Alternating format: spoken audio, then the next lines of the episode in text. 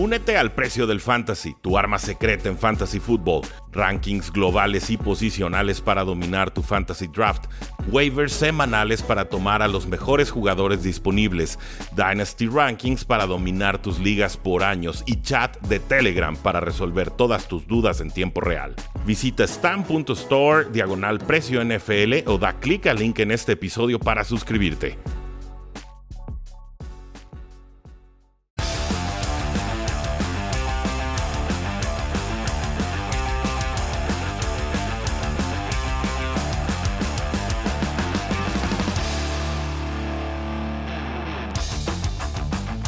¿Recuerdan cuando los Raiders tenían dignidad? Saludos a todos y bienvenidos a Cuarta y Gol. Yo soy Rudy Jacinto, me encuentran en Twitter como arroba NFL y a mí de repente me cuesta recordar cuando los Raiders tenían dignidad. Eh, acaban de ser ultrajados, abusados, derrotados, humillados ante los Kansas City Chiefs de una forma eh, casi imperdonable, ¿no? Permiten revivir a, a Patrick Mahomes en ofensiva, 35 de 50 pases completados, 406 yardas, 5 touchdowns, eh, dos anotaciones con Terry Hill, una increíble que permiten con Daryl Williams, con el safety Jonathan Abram, que ataca eh, de forma muy pobre un balón. Yo, no recuerdo ni a un safety ni a un cornerback atacando de forma tan pobre un balón en mis casi 7 años, no, ¿cuál 7 años? Yo empecé en 2014. Eh, pues 8 años ya de análisis NFL cayéndose sin ir por el balón, una cosa verdaderamente catastrófica. Para los pocos que pensaban que Raiders todavía podía hacer algo de ruido esta temporada, que podía llegar a la cima de la división, que podía aprovechar el tropiezo de Broncos, que podía aprovechar el tropiezo de Chargers, olvídenlo. Raiders no existe. Demasiados golpes anímicos. Lo de John Gruden, lo de Henry Ruggs y, y todos los golpes que vendrán, porque verdaderamente este equipo muy poco y sobre todo en la, hora grande, una vez más, está colapsando. Empiezan bien, acaban mal, la tónica de siempre con Raiders. Y disculpen que sea tan franco y tan directo, pero la realidad es que lo que acabamos de ver es una actuación tan pobre que no hay otra forma de describirlo. Alberto Perezcano dice, hola Rudy, eh, por algún momento parecía que los Raiders podrían irse arriba, sí, por ahí del minuto 1, minuto 2 del primer cuarto, ¿no? Cuando iban 0-0. Eh, no, bromeo Alberto, la verdad es que sí hubo un pedacito ahí en el que Raiders parecía acercarse, eh, pero un mero espejismo. La realidad es que estos Raiders... Eh, Qué, lejos nos queda aquel partido increíble que dieron en el primero de dos duelos que tuvieron la, la, temporada pasada contra Chiefs. ¿Lo recuerdan? Esa derrota sorpresa que le dieron a los Kansas City Chiefs. Una victoria solvente, contundente, fuerte, decisiva, que no fue accidental. Y aquí, bueno, marcadores volteados, ¿no? Chiefs 41, Raiders 14. Como, ¿qué se hace con un marcador de, de este tipo? Me parece eh, triste, imperdonable, lógico, porque pues no hay cocheo, no hay estructura, no hay ideas, pero vamos, yo, yo quiero saber qué opinan ustedes, ¿no? Porque vemos despertar a Mahomes, vemos buen partido de Travis Kelsey, vemos en profundidad ya a Terry Hill, paciente Mahomes atacando en las zonas cortas y cuando ya le empezaron a mandar un poco más de bleaches en la segunda mitad, cuando se empiezan a desesperar los Raiders, ahí nos empiezan a llegar todas esas jugadas grandes a los que nos tiene acostumbrado eh, Mahomes. Entonces, un partido inteligente de los Kansas City Chiefs, un dominio total y absoluto. Eh, increíble, pero con total justicia. Chiefs ahorita está en la cima de la división y no me parece que lo vayan a soltar. Eh, hablaremos de Chargers, hablaremos de Broncos, pero vamos, vamos, vamos.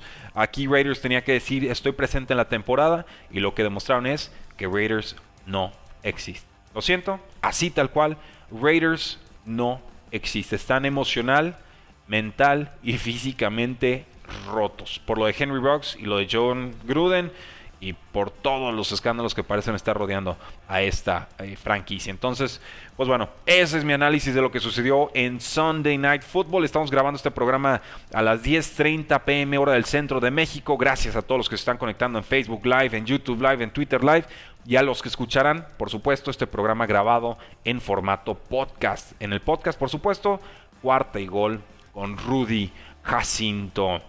Nos dice Roby Quijano, hermano Rudy, buenas noches. Mis Steelers apenas sacaron el empate. Ah, también tenemos que agarrar de piñata a los Steelers, como no, pero un calma, calma, vamos, vamos un paso a la vez. Eh, fracaso de mis broncos, dice Pedro Sigala. Todo mal contra Eagles. Eh, vamos, es, Y dice, bueno, me está yendo muy bien en una liga de dinero, 8 y 2. Felicidades. Hay que, hay que ganar, hay que cobrar, hay que mantener el, paso. Y pues bueno. Gracias a todos los que están conectando. Lancen sus comentarios. Vamos a hablar de toda la, la jornada. No tanto el Thursday night, que ya lo abordamos, pero sí de todo lo que sucedió en esta jornada 10 de la NFL, en la jornada dominical. Lo titulamos palizas y fracasos, porque eso fue lo que vimos en semana 10. Y tenemos que empezar, por supuesto, con un pedazo de paliza, una sorpresa tremenda de los Patriotas contra los Cleveland Browns. No sorpresa, ojo, que Patriotas le ganara a Cleveland, porque Patriotas era favorito por dos puntos y medio jugando en casa. Es decir, en campo neutro, Las Vegas creía que normalmente hubieran acabado empatados los Cleveland Browns actuales, con sus lesiones y todo lo que ustedes gusten y manden, y los Patriotas en su modalidad actual. Pues bueno, Cleveland llega, anota en su primera serie ofensiva de forma sufrida en una cuarta oportunidad con el Titan Harrison Bryant, buena jugada, y a partir de ahí todo, todo, todo, todo, todo fue Patriotas. 45 puntos sin respuesta. Ahí les va de nuevo. 45 puntos sin respuesta de los Patriotas de Nueva Inglaterra, incluyendo 24 en la primera mitad. Imagínense cómo estuvo escandaloso este partido que Brian Hoyer fue el que entró de suplente en la posición de quarterback y le lanzó por fin su primer touchdown a Jacoby Meyers. Así de garrafal, increíble y estrepitosa fue la caída de los Cleveland Browns, quienes vieron a Baker Mayfield intentarlo pero sufrir salir lastimado con una lesión de pie. Y bueno, vimos a Case Keenum bajo centro y ahí sí fue jaque mate y derrota absoluta de, este equipo. Pero creo que tenemos que mencionar a muchos jugadores y a muchos eh, vamos, ganadores, ¿no? Jugadores que están figurando con los Patriotas de Nueva Inglaterra. Cal Duggar, eh, una jugada espectacular en la secundaria, en una, una entrega de balón y muy corto yardaje ya para que Patriotas anotara. Los deja en la yarda 5 y empuja el balón el corredor Ramondre Stevenson. Recuerden, no juega Damien Harris por conmoción, no se recupera sí pudo regresar Ramondre Stevenson. Lo hizo con dos touchdowns, lo hizo con una fantástica exhibición y además acompañado de un Mac Jones que lanzó tres pases de touchdowns. Los que se quedaron con la crítica de que Mac Jones no tenía movilidad o de que Mac Jones era puro pasecito corto, pues qué creen damas y caballeros, completó más del 82% de sus pases, lanzó tres touchdowns y muchos, muchísimos de sus pases fueron de un altísimo grado de dificultad. Hablamos de pases que pone flotados, colocados, esquinados exactamente entre el safety y el cornerback. Hablamos de pases que colocan el punto exacto en las bandas en zonas de anotación, pensando específicamente en el, el touchdown del tight end Hunter Henry. Hablamos de un pase balazo tremendo que le mete a Kendrick Bourne como de 40 yardas que atrapa a Bourne estirándose así al máximo de sus posibilidades sobre dos defensores en zona de anotación. Eh, señores, eh, está creciendo, creyéndosela Mac Jones, está evolucionando, está arriesgando, está pasando más en profundidad. Y ojo, se lo hizo una defensiva de Cleveland que es muy, muy complicada. La secundaria hizo todo lo que pudo para contenerlo y no, no alcanzó. Mac Jones parecía tener todas las respuestas. Entonces de pronto, cuidado con estos Patriotas de Nueva Inglaterra. Victoria 45 a 7 en lo que seguramente es la mejor victoria de Patriotas en esta temporada. Dije 82% de sus pases completados, exactamente es 82.6. La segunda cantidad más alta, el porcentaje más alto el segundo porcentaje más alto de un quarterback en la historia de los Patriotas fue de Mac Jones en este partido. Ya se imaginarán quién tiene la, número uno, por supuesto. Completa Mac Jones 9 de 10 pases, 116 yardas y 2 touchdowns. Un pase con Hunter Henry. Muy, muy bueno. Y un montón de series ofensivas de los Patriotas de Nueva Inglaterra de 90 o más yardas. O sea, intratables. Ahorita está con récord Patriotas de 6 y 4. Cleveland por primera vez en la temporada cae por debajo del punto 500. Es lo que ha pasado a partir de la lesión de Baker Mayfield. Es un equipo que tristemente en ofensiva no tiene muchas respuestas. Y no fue culpa de Dearne Johnson, no fue por la lesión o ausencia de Nick Chubb por COVID-19. Eh, Johnson tuvo más de 100 yardas. hizo la chamba. No se le hubiera esperado más a un Nick Chubb. Aquí el tema es que hubo un colapso general y absoluto, un dominio total y absoluto en ofensiva, defensiva y equipos especiales de los Patriotas de Nueva Inglaterra, que están sí con récord 6-4, pero con dos jugadas en dos partidos anteriores bien podrían estar con récord 8 y 2. Pensando específicamente en la patada contra los Bucaneros que le dan el palo y gana por supuesto Tom Brady y compañía. Y pensando también en ese partido de semana 1, ¿se acuerdan que llegan hasta zona roja? Ya solo tenían que patear y comete fumble. Creo que fue Damien Harris contra los Delfines de Miami. Entonces, con altibajos de menos a más, cuidado. Cuidado con los Patriotas de Nueva Inglaterra. En estos momentos no hay un equipo claramente superior a ningún otro en la NFL. Lo siento, no lo hay. Y creo que Patriotas en un buen día le puede pegar y ganar a cualquiera. Yo eso eh, me llevo de reflexión de lo que acaba de suceder en semana 10. Y cuidado, Bill Belichick lo está haciendo de nuevo. Mis Patriotas me tienen feliz, nos dice Alberto Pérez Cano. Y bien, bien merecido lo tiene, la verdad. Para mí la sorpresa de la jornada, 45 a 7 Patriotas sobre Cleveland. Increíble, yo creí que Cleveland ganaba por poquito, no descartaba victoria Patriotas, pero jamás en mis sueños más guajiros imaginé que Patriotas fuera a ganar de esta manera. Dice Football Girls MX, saludos Rudy, te vemos mañana en Buenos Días Fútbol, felicidades por tus patriotas. Bueno, sí, para los que no saben soy patriota, pero no hago los comentarios por ser patriota, lo hago porque Cleveland no pierde normalmente 45 a 7. Y eso es muy, muy digno de destacar. Nos vemos mañana, como no, con eh, Buenos Días Fútbol. Ahí vamos a estar analizando también toda la jornada 10 a las 10.30 de la mañana lunes para que nos acompañen. Me parece que en la conferencia nacional Cowboys, Rams, Packers y Arizona llegan hasta puntos o instancias finales, nos dice Sandra Jiménez. De acuerdo. Abner Lázaro nos dice muy mal mis Saints. Apretadito el juego contra Titans, casi, pero, pero esta vez no. Que lesionó el cornerback de Browns en el touchdown de Mayers.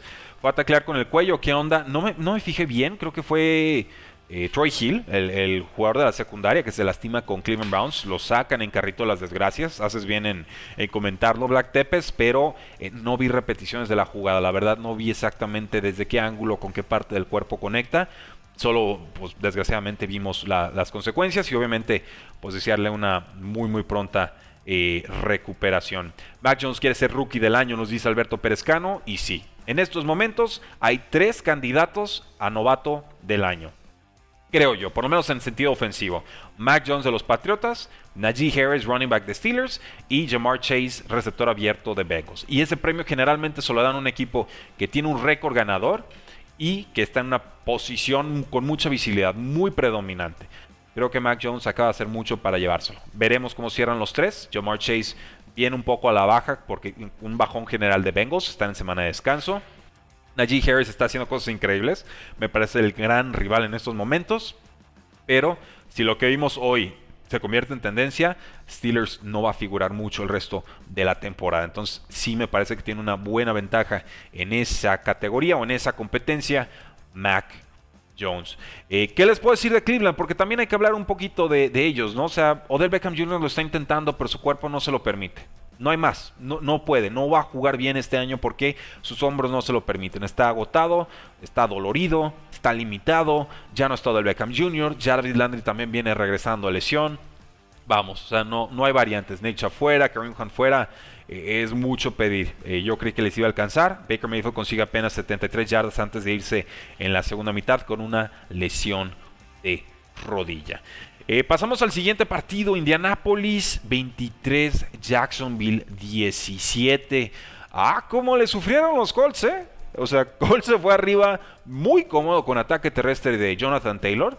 Pero cuidado con esta defensiva de Jacksonville que estuvo muy respondona, ¿eh? Ojo, Jacksonville tuvo buenas oportunidades de dar la sorpresa y la campanada en este partido, pero cometió errores que por supuesto le terminan costando el partido. El error más grande de Jacksonville fue uno en el primer cuarto, un despeje de Logan Cook que fue bloqueado y regresado para touchdown. Un equipo que está en desarrollo, en reconstrucción como Jaguars, no se puede dar el lujo de entregar un touchdown de esa manera y menos contra un rival divisional que tiene en estos momentos en activo al mejor corredor de la NFL. Con respeto a Ramón Stevenson en, jornada 10, ¿verdad? Pero Jonathan Taylor, ante la ausencia de Derrick Henry y sobre todo ahorita ante la ausencia de Nick Chubb, me parece que está haciendo cosas muy espectaculares. Taylor corrió para 116 yardas en este partido, pero 107 de esas llegaron en la primera mitad. Y a eso me refiero con que la defensiva de Jaguars fue peligrosa, hizo todos los ajustes necesarios para llevarse el partido en la segunda mitad. Los Colts literal tuvieron que aferrarse con uñas, dientes y sangre a una ventaja que poco a poco iba resolviendo Jaguars, pero pues no hubo más. En el último minuto del partido iban abajo por unos 6 puntos. Trevor Lawrence comete un fumble, dos errores que finalmente cuestan el encuentro. Pero la defensiva de Jaguars mantuvo a los Colts a solamente 295 yardas. Si esto lo sumamos a lo que hizo Jaguars contra los Buffalo Bills, partido que ganaron, me parece que ya hay síntomas de una tendencia a la alza con la defensiva de Jacksonville. ¿Les alcanzará para ganar partidos? No lo sé. La ofensiva sigue relativamente descompuesta, más allá de algún acarreo largo de James Robinson, más allá de algunos pasitos cortos con muchas yardas después de recepción. Eh, pero por, lo menos la defensa se está haciendo sentir. Eh, y bien por los Colts. Finalmente esa jugada en equipos especiales la resuelve EJ Speed. Y pues nada, a sobrevivir. Colts recuperándose. No fue una victoria bonita, no fue una victoria espectacular, pero es una victoria. Y los Colts la necesitaban para mantenerle el paso a los Titans en esa división. Eh, Germán Campos Velasco, bienvenido, nuestro corresponsal de Jaguars en cuarto y gol, nos dice, la defensa de Jaguars fue de menos a más en el partido, ¿de acuerdo? La jugada de Logan Cook fue clave también.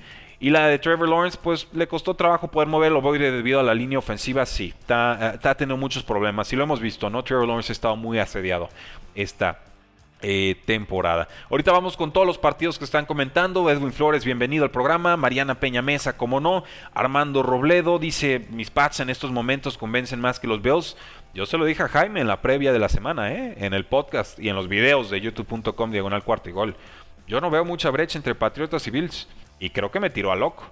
a ver qué, nos dice esta eh, semana. Vamos con los Buffalo Bills. Bills 45, Jets 17. Bueno, bienvenidos Bills, ¿no? Qué bueno que pudieron recuperarse. 45 puntos, un partido sumamente controlado. Aquí sí se le acabó la magia por completo al pobre de Mike White, que lanza cuatro intercepciones, se disfraza de, Zach Wilson en este eh, partido. Y ojo con Stephon Dex, tuvo más del 45% de los targets de esa ofensiva en este partido. Por mucho, el volumen de pase más alto que ha tenido en toda la temporada. Entonces, es el resultado esperado, una paliza de Bills a los Jets. Pero aún así, debe tranquilizar a la afición de Buffalo el que se confirme esta paliza divisional. Bien por ellos, generaron cinco entregas de balón en este partido, primera vez que lo logra Bills desde 2010. Bueno, esta más otras dos veces, lo han hecho en tres ocasiones en la última década. Tampoco fue un partido sumamente, digamos, brillante para efectos de fantasy fútbol con Josh Allen. Dio unos 20, 21 puntos en la mayoría de las ligas, pero muy funcional y sobre todo reactivando a Stephon Diggs en esta ofensiva. Ahora, eh, qué triste lo de Jets, ¿no? Vienen eh, pues ahora sí que con algo de esperanza, con Mike White parecen tener algunas respuestas, pero esto no, no, no fue solamente Mike White, un colapso general en defensiva, en equipos especiales. Eh, vamos, cuatro intercepciones. De esas intercepciones, de esas entregas de balón, Buffalo anotó 17 puntos. Entonces, bien los veo penalizando a los Jets cada que cometían una entrega de balón. No pudieron correr, no pudieron defender solamente convirtieron 3 de 13 oportunidades en tercer down. Y así es imposible ganar en la National Football League. Nos dice Black Tepes, cuando los Bills les va mal en el juego, dejan de lanzarle a Dix y le lanzan a Dawson Knox o a Cole Beasley. Puse esos dos en fantasy pensando que iban a batallar otra vez. Bueno, Stephon Dix es mucho jugador. En algún punto de la temporada tenía que aparecer con toda su fuerza y, y vigor, ¿no? Pero bien por los Bills. Jets, pues más de lo mismo, verdaderamente. Queríamos ver un poquito más competitivo a Mike White. Eh, Bills le tiene muy tomada la medida a Dolphins y también muy tomada la medida a los Jets. Veremos si le tienen tomada la medida o no. Próximamente los Patriotas. van a estar muy pegaditos esos dos partidos divisionales en las próximas semanas. Muy divertido, ojo con eso. Dice Daniel Romero, Rudy, saludos. Dile a Jaime Charrandieta que siga apostando en contra de los Patriotas. Va 2 de 2. bueno, yo le, yo le comento, pero Jaime es muy honesto cuando se equivoca. ¿eh? Lo reconoce y incorpora la información y la, la usa en su siguiente pick. Aquí el tema es, la defensa de Cleveland creíamos que le iba a pegar mucho más a, a Mac Jones y la realidad es que la línea ofensiva con el regreso de Trent Brown, el tackle izquierdo, estuvo jugando bastante bien. Bueno, izquierdo o derecho, lo, han utilizado las dos eh, posiciones. Washington 29, Tampa Bay, eh, perdón, Washington 29, Tampa Bay 19. Venían de bye los bucaneros de Tampa Bay. Y como que ahí se quedaron. No, no lograron realmente despertar contra Washington en todo el partido. Y a mí explíquenme cómo le hace la defensiva de Washington, perdiendo al pass rusher Montez Sweat y a IR. Y luego a mitad del partido perdiendo a Chase Young para ganar y limitar a los Bucaneros y mostrarnos esa versión defensiva que muchos esperábamos ver desde inicio de la temporada. Increíble, o sea, solamente un partido han jugado bien a la defensiva el Washington Football Team este año y fue contra los Bucaneros de Tampa Bay en semana la defensiva pudo frustrar a Tom Brady en los cuatro cuartos. Venían promediando los bucaneros 423 yardas por partido. Aquí Washington los mantiene a 273. Bucaneros con todo y bye week ya tiene dos derrotas consecutivas y estuvo a remolque prácticamente todo el partido. Por contra, Washington atacando bien sobre todo con Antonio Gibson, tuvo suerte Taylor Henneke, por lo menos en un pase que lanza al centro, le da como de ricochet al, defensivo de Bucaneros y luego le cae en las manos al jugador de Washington, ¿no? La clase de jugadas que te puede romper o hacer un partido, en este caso la suerte está del lado del equipo de, Washington y sobre todo una serie ofensiva muy importante y muy frustrante para la defensiva de los Bucaneros de, de, Tampa Bay. Una serie ofensiva de más de 10 minutos que acaba en touchdown de Antonio Gibson que acaba con una ventaja de dos anotaciones en el cuarto cuarto y una imposibilidad ya prácticamente para que Bucaneros pudiera sacar el resultado. Entonces, denle mucho crédito a lo que hizo Washington, por aire, por tierra, en defensiva, frustraron a una unidad peligrosa de los Bucaneros de Tampa Bay, que perdió a Richard Sherman momentos antes de que iniciara el partido. En el calentamiento eh, lo, perdieron, salió el reporte. Y bueno, Ryan Sukop también falla una patada, un punto extra tardío. Y la defensa pues no pudo sacar a, Washington del campo. 10 minutos, 26 segundos fue lo que duró esa serie ofensiva que termina en touchdown. Entonces, por segunda vez desde que Tom Brady llega a los Bucaneros de Tampa Bay, pierde dos partidos consecutivos. ¿Razón de preocupación? Yo, yo creo que sí. La justa y necesaria. Pero tenemos, tenemos, por supuesto, que tomar en cuenta lo que acaba de suceder en este resultado. Pittsburgh 16, Detroit 16. Empate. Empate tuvimos entre Steelers y Lions. Empate tuvimos entre Jerry Goff y Mason Rudolph. Y la verdad es justo, ¿eh? ninguno de los dos merecía ganar el partido. Pero denle crédito a los Lions. Tuvieron un plan muy bien ejecutado. A veces muy obtuso. Y, lo digo obtuso porque era tercera y diez y corrían con el balón. Primer down, corrían con el balón. Segundo down, corrían con el balón. Tercera y infinito, corrían con el balón. Pero generaron muchas yardas, 229 yardas, 2 touchdowns en 39 acarreos para los Lions. Hablamos de 130 yardas en 33 acarreos para DeAndre Swift. Otra vez supera las 100 yardas, no lo había logrado desde semana 5 del 2020.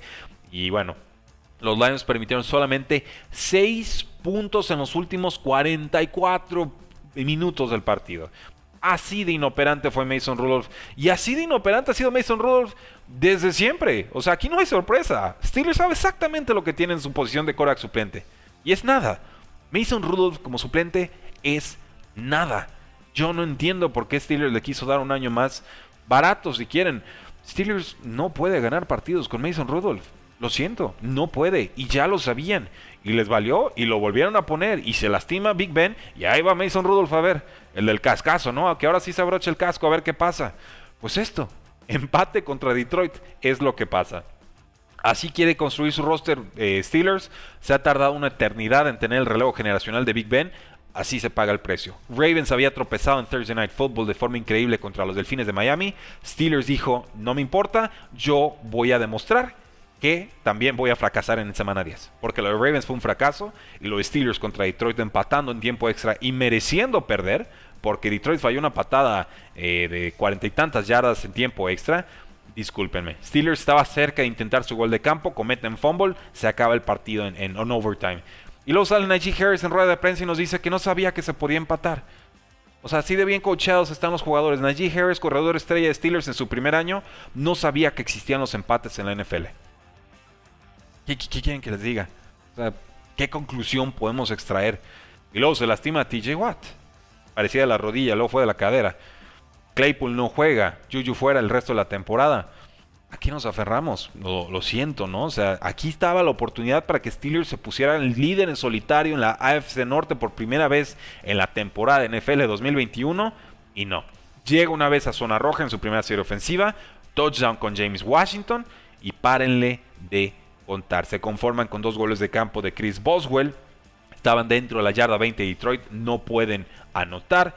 Tenían un touchdown con Najee Harris, un holding penalty de Dan Moore lo anula y así le estuvieron sufriendo todo el maldito partido. Entonces, qué frustrante partido para los fans de Steelers, qué frustrante para los que tenían a Steelers en Survivor. El empate en muchas de las ligas te genera eliminación. Entonces, decepción total lo de Steelers. Me quedo con lo de Lions. Su plan fue complicarle la vida en defensiva a, Mason Rudolph. Lo consiguen, lo logran y correr y correr y correr. Si no tienes juego aéreo, si ya te lastimaron tus receptores, pues a correr se ha dicho. Y corrieron bastante bien. Me parece muy impresionante lo que logró Lions por tierra contra una, insisto, buena defensiva de Pittsburgh Steelers, pero con defensa no le va a alcanzar a los acereros ni el año pasado ni esta temporada. Así de sencillo. Vamos con algunos comentarios del público. No quiero eh, dejarlos de lado, sobre todo si estamos hablando de estos partidos Black Tepes, dicen varios de Steelers que Rudolph es buen talento. Pues será para bailar tango o, cantar el karaoke, porque de coreback, pues no, ya está demostrado que no. Eh, todavía Goff casi les daba un safety, sí, Goff también hizo lo propio, pero bueno, con Goff ya estamos curados del espanto, ya sabemos a qué, a qué nos atenemos. Cataño Eric dice, ¿cómo viste mis pads? pues les dediqué como 10 minutos impecables. Poco a poco con Mac, no, mucho a mucho. Eh, peligrosos estos Patriotas, le pueden pegar a cualquiera. Merecíamos presenciar el duelo de David Blau contra Dwayne Haskins en tiempo extra, dice Germán Campos Velasco. Sí, alguien explíqueme por qué no jugó Dwayne Haskins. Es mejor talento que Mason Rodolfo. Lo siento. Qué lástima que Steelers sea tan obstinado, pero tú veas el partido y dices, ¿qué perdemos realmente dándole algunos snaps a Dwayne Haskins? Y lo llevo diciendo desde pretemporada. Dwayne Haskins es el verdadero quarterback número 2 de este equipo. Y danle chance y en una de esas hasta el quarterback número 1, porque yo de Big Ben ya no espero nada. Pero bueno, Mike Tomlin puede tomar las decisiones que quiera. El tema aquí es que pues va a pagar el precio cuando se equivoca. Eh, ¿Crees que existe un claro favorito en la AFC Norte o todavía le puede ganar cualquiera? Yo creo que cualquiera la puede ganar, pero yo, yo me mantengo en que Ravens es el que se la, se la lleva. Cleveland muy lastimado, era mi predicción de pretemporada, pero no, va más. Ese equipo está roto y Bengals se ha, se ha, deshecho verdaderamente. La derrota contra Jets los dejó muy, muy tocados. Y luego perder así contra Cleveland eh, tampoco, tampoco puedo creer en ellos. Increíble, pero, pero no. Eh, vamos con el siguiente partido, Dallas 43, Falcons 3. Yo creí que Falcons iba a ser más competitivo. Creí que Falcons le iba a meter puntos a Dallas. Venían muy alzados, ¿no? Muy crecidos los Falcons después de pegarle a los Santos de Nueva Orleans, perdiendo a Calvin Ridley, pero eh, finalmente imponiéndose a un equipo de Nueva Orleans que suele complicársele a los Falcons. Y nada, como que llegaron muy sobraditos, o subestimaron en enormidad lo que podían hacer los vaqueros de Dallas enojados. Y vamos, aquí reprobamos totalmente a los Falcons y le damos 100 plus, ¿no? A plus a, los vaqueros de Dallas.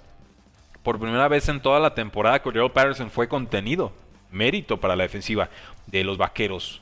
Eh, Cal Pitts no pudo realmente ser demasiado. En mi liga, por ejemplo, dio 8 puntitos fantasy, PPR. No, no, no, es, no es mucho eso. Es un partido bastante, bastante discreto. Y bueno, 3 puntos de Falcons, ¿no? A domicilio. Pero pues no hay más. Si metes 3 y te meten 43, pues no hay más. O sea, en realidad no te funcionó nada. Quema la cinta de juego y pues, a lo que sigue. Con Vaqueros de Dallas regresa Michael Gallup y vimos cómo se desfasó casi por completo. Eh, Dalton Schultz, este tight que había sido importantísimo.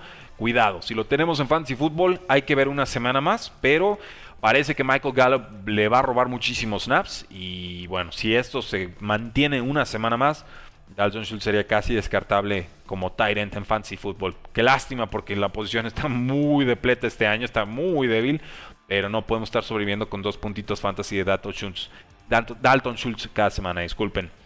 Estuvo tan, tan macabro, tan feo, tan brusco el partido que sentaron a Matt Ryan y metieron a Josh Rosen.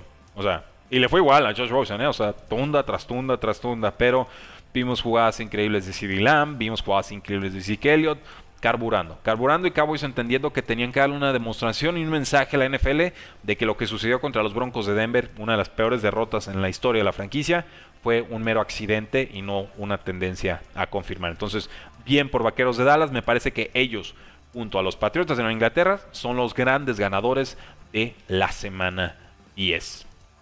Eh, algunos otros comentarios del público. Tiré hace tres semanas a Schultz porque tengo un montón de tenencia. Agarré a Gallup, bien jugado, Black Tepes. Mika Parsons, el novato defensivo del año. Sí, hasta el momento me parece que él, él es un serio candidato a, llevárselo. Eh, ahorita pasamos, veo a muchos comentando de Packers contra Seahawks. Tranquilos, tranquilos, lo vamos a comentar.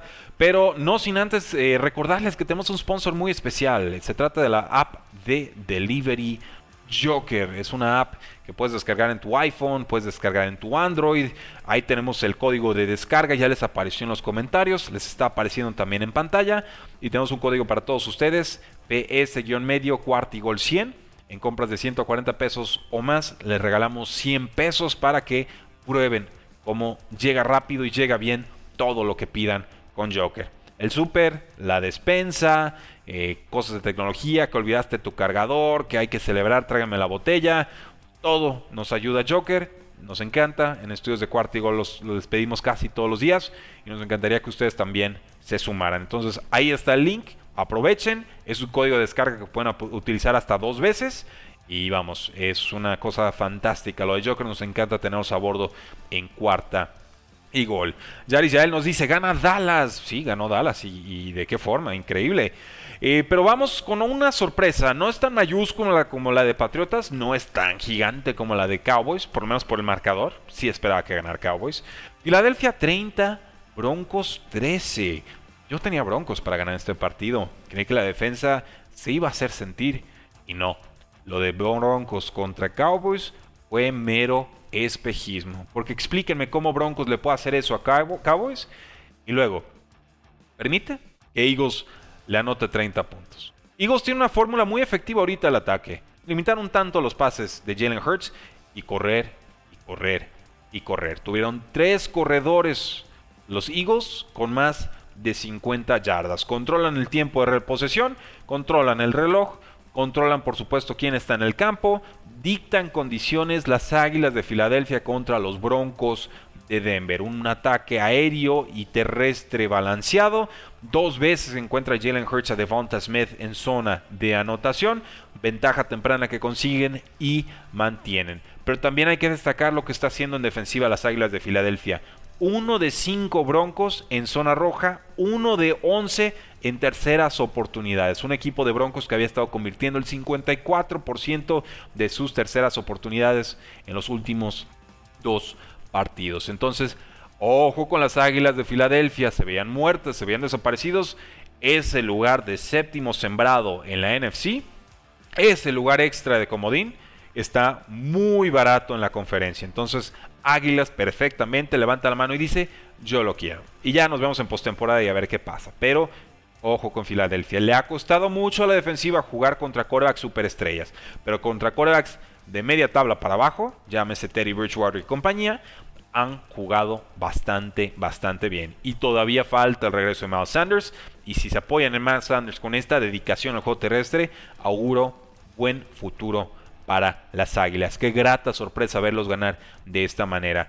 ¿Y qué les puedo decir de los Broncos de Denver? Aquí, increíble que pierdas 30-13 y Terry Bridgewater no entregara el balón, pero no encontró pasos en profundidad. Y vamos, Broncos corrió bien, 5.3 yardas por acarreo, pero pues hubo un, error, un error clave, un first down, ahí iban 20 a 13 y hubo un fumble en la yarda 23 de las Águilas de Filadelfia en un cuarto down jugada, por supuesto, que Darius Slay toma y regresa para touchdown. Ahí fue donde se nos rompió el partido. 20 a 13, fumble en cuarta oportunidad, la regresan para touchdown y olvídense. Eso fue todo. Broncos se vio como ahorita Raiders en el ataque, dice Black Tepes, todos desconcertados y creo que ni un pase largo tiró Teddy.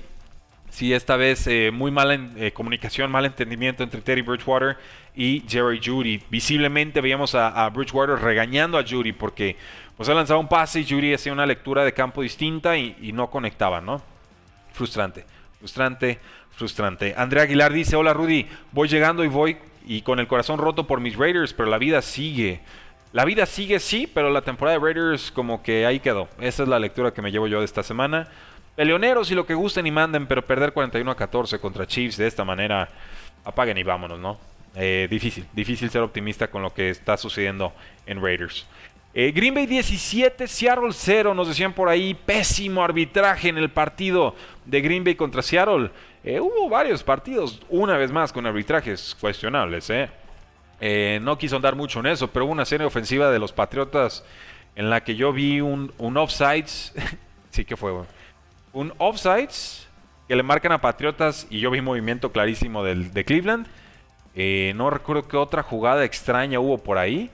Y también en, equipos especiales hubo otra marcación que me dejó incrédulo. ¿no? hubo tres jugadas ahí consecutivas que no estoy recordando la secuencia correcta pero las tres me parecían que se las marcaron en contra de los Patriotas de forma muy, pues no digo sospechosa, pero muy descuidada.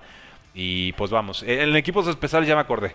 Estaba el. Y eh, por ahí trae el nombre del referee, se me está escapando ahorita. Pero eh, decía holding, eh, equipo que hace el punting, ¿no? Castigo y. Ah, no, perdón. Lado contrario, holding de Patriotas. Entonces en equipos especiales van para atrás. Y dices, oye, compadre, te pagan bastante buen dinero para saber por lo menos a qué lado marcas las cosas, ¿no? Y bueno, era el tercer error en serie, o bueno, en jugadas consecutivas. Una, cosa muy, muy preocupante lo del arbitraje este año. Pero, pero bueno. Volvemos al partido. Green Bay 17, Seattle 0. Sale lesionado Aaron Jones. Parece una lesión de ligamento medial, MCL. Esas generalmente duran de 2 a 4 semanas de tiempo de recuperación. Esto probablemente significa que a corto y mediano plazo AJ Dillon será el corredor titular de los Green Bay Packers y cada que le han dado una oportunidad lo ha hecho de forma fenomenal. Me encanta cómo corre AJ Dillon, lo tengo en todas mis ligas de dinastía y parece que lo vamos a poder disfrutar como titular en los próximos días.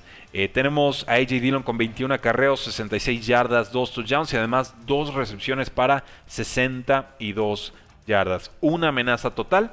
En un partido en el que Aaron Rodgers en realidad no terminó de entonarse, eh, pero Russell Wilson mucho menos, ¿verdad? Devante Adams 7 recepciones, 78 yardas. Marquez Valdez una recepción 41 yardas. Aaron Rodgers 23 de 37 para casi 300 yardas, una intercepción y una captura. Un fumble que no termina siendo perdido. Pero con los Seahawks Híjoles, también decían ahí en comentarios, nos dice Mariana Peña Mesa, no agarró condición Russell Wilson. Y estoy de acuerdo, me parece que Russell Wilson llegó antes de tiempo al partido. Eh, suena hereje decirlo, pero sí sospecho, sí intuyo, sí creo hubieran sido más competitivos los Seahawks en este partido con Gino Smith bajo centro. Y no porque sea mejor que Russell Wilson, ni mucho menos, simplemente porque vi muy, muy, muy oxidado y limitado físicamente a, Russell Wilson. Entonces, pues bueno, obviamente están muy desesperados los Seahawks. Muy, muy desesperados los Seahawks para usar a Russell Wilson bajo estas condiciones. Están con récord ya de 3 y 6, 3 ganados, 6 perdidos. Y ojo con los Packers, 8 victorias, 2 derrotas. Le pondríamos touch absoluta a los Seahawks, pero en defensiva jugaron bien. La realidad es que Packers tardó mucho en generar o carburar al ataque. Vimos una intercepción de Jamal Adams, la tercera de su carrera, empata al legendario eh, Vince Wolford, que es un gordito liniero eh, defensivo de los Patriotas y Texans ya retirado. Ese era el chiste, ¿no? Tiene más intercepciones eh, Wilfork que Jamal Adams, pero bueno, ya empataron. Entonces, se quita esa, esa espinita Jamal Adams en su, en su carrera. Nos dice Black Tepes, y Carl iba a pedir challenge y no encontró su flag rojo y tiró un celular, celular todo desesperado. Sí, vamos, una de tantas cosas que no le ha funcionado a Seahawks eh, en esta temporada. Así fue un partido flojo, un partido aburrido. Me parece que los juegos de, mediodía fueron muy emocionantes, muchos de ellos. Los juegos ya de la tarde fueron bastante más secos, más, más ariscos, ¿no? Pero bueno. Carolina 34, Arizona 10. Nos engañaron, dijeron que Cam Newton no iba a hacer mucho en el partido y sorpresa, cuatro pasecitos y dos de ellos, bueno, uno touchdown aéreo, otro por la vía terrestre, ¿no? Le inyectó ánimo distinto Cam Newton, o sea, con su simple existencia en el equipo, la unidad ofensiva y defensiva funcionó mejor. Algo sucedió, mm, pero esto es una lección importante para las franquicias y muchas veces parecen obviarlo. Los equipos asumen las personalidades de su head coach y de su coreback. Si tenemos un coreback carizbajo, triste, frustrado, apagado, que deja que Robbie Anderson le grite en la cara porque está haciéndolo todo mal y no le responde y se da la vuelta como niño chiquito, frustrado. Saludos, Sam Darnold. Esa es la actitud que va a adoptar el equipo.